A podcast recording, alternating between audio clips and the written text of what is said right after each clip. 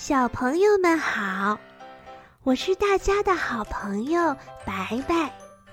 今天我给大家带来的故事是《给我开门》。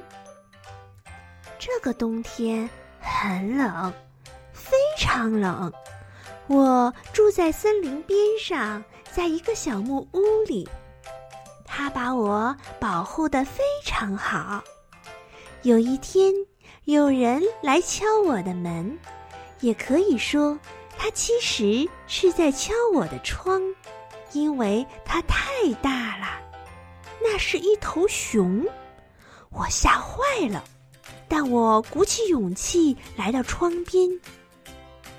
呃，我我能帮助你吗？我问道。给我开门，熊回答我。你没有家吗？我曾经有一个家，嗯，但是它被雪崩给破坏了。拜托，让我和你待在一起，直到春天我就走。呃，等一下，我得想想，我该怎么办呢？我是应该让熊进来，因为外面真的是太冷了，但它也许会把我给吃了。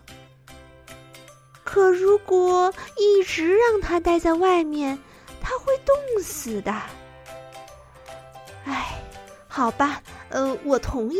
我对熊说：“你可以进来，但你必须乖乖的哟。”熊向我保证一定做到。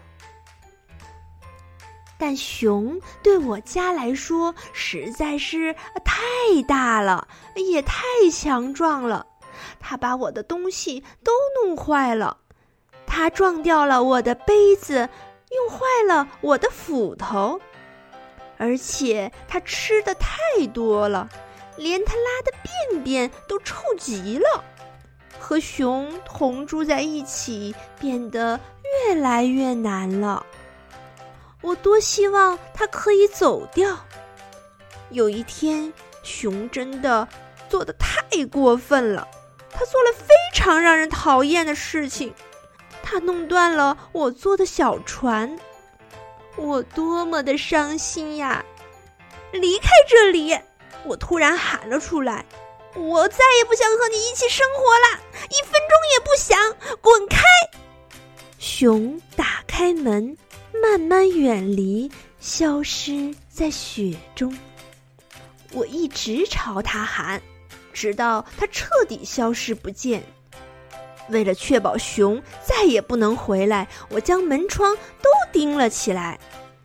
尽管这样，阳光就照不进来了，但是熊也进不来了嘛。我感到轻松多了。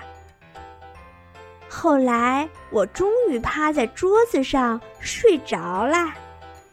熊出现在我的梦中。嗯，就因为我一不小心将你的小船摔坏了，你就把我扔到外面去了。他凶狠地说：“我永远不会原谅你。”他朝我蹦过来，我一下子惊醒了。我睁开眼，房子着火了。在我睡着的时候，我不小心将油灯打翻了，到处都是火焰。已经没有办法将火熄灭了，我也无法逃出去了，因为我之前把门给钉死了。我躲在一个角落里，尽可能的远离火焰，但浓烟已让我喘不过气来，屋里也让人热得受不了。我想，我大概是要死了。但是突然。熊出现了，熊用手臂将我抱了起来，并穿过了熊熊燃烧的火墙。他为了救我，身上满身都是伤，他被烧伤了，他的皮毛被烤焦了，他的头也流血了。